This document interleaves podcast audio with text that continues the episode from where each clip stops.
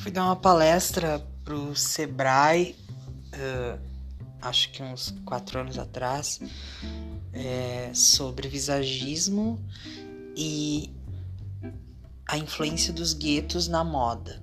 Naquele momento estava em alta a, a Carol Conká e o gueto sempre trouxe é, o, a modinha, a modinha que vem depois, ela começa em algum lugar num gueto em geral, assim, a moda copia o gueto. E eu tentei nessa, nessa minha palestra fazer essa abordagem entre a gente entender que a moda vem de um criador anônimo alguém vai lá e pega aquela ideia e joga no mercado para ser reproduzido por outras pessoas.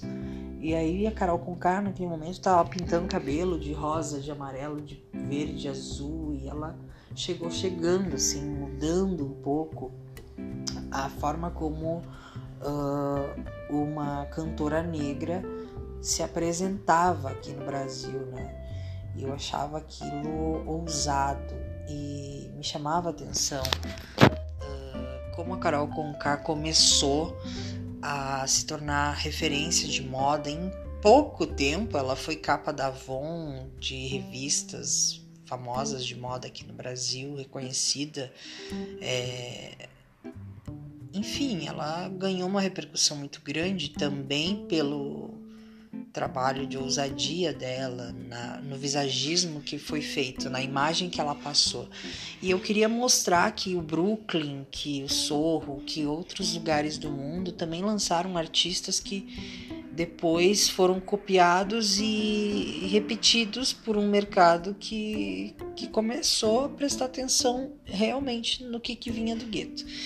Porque é, aonde não tem muita uh, muito recurso financeiro, talvez seja um lugar aonde também se tenha muito mais criação, né?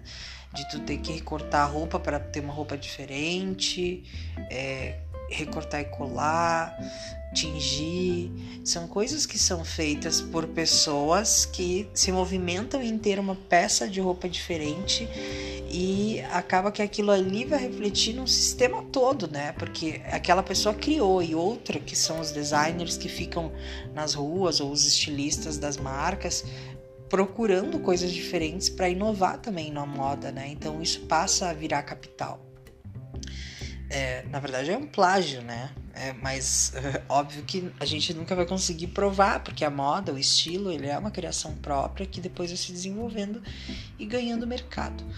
E é interessante também que nessa palestra, quando falava de visagismo, é, o poder que, um, que uma cor de cabelo tem sobre um artista, sobre um, um personagem, né? Ela criou um, universo multicolorido naquele momento e a linguagem dela ultrapassou as barreiras porque era diferente. Ela se, ela se posicionava de uma forma diferente. Então, como que o visagismo ele traz essa linguagem do todo para o individual?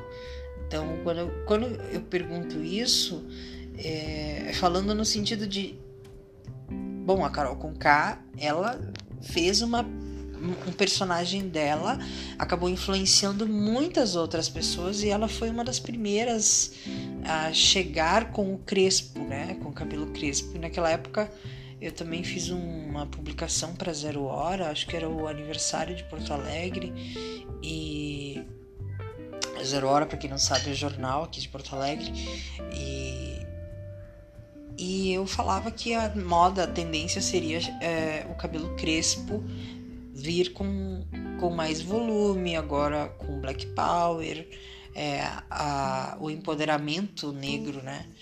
E isso, isso há, sei lá, 4, 5 anos atrás. E hoje a gente está vendo aí um mercado da beleza totalmente voltado para esse público, né?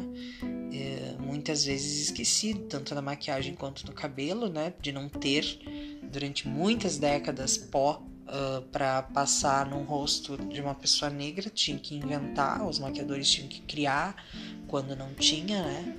E o visagismo é capaz de transformar toda uma sociedade. Era isso que eu, que eu queria chegar no ponto.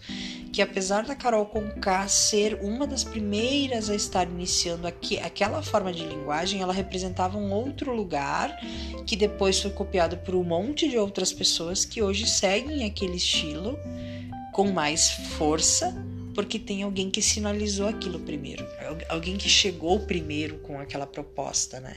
Então, quando eu tenho alguém no meu meio, ou que eu assisto, ou que eu sou fã, e que me proporciona uma diversidade grande, eu também abro meu, a minha mente para diversidade. E isso é visagismo. É observar o todo e encontrar o eu nesse todo.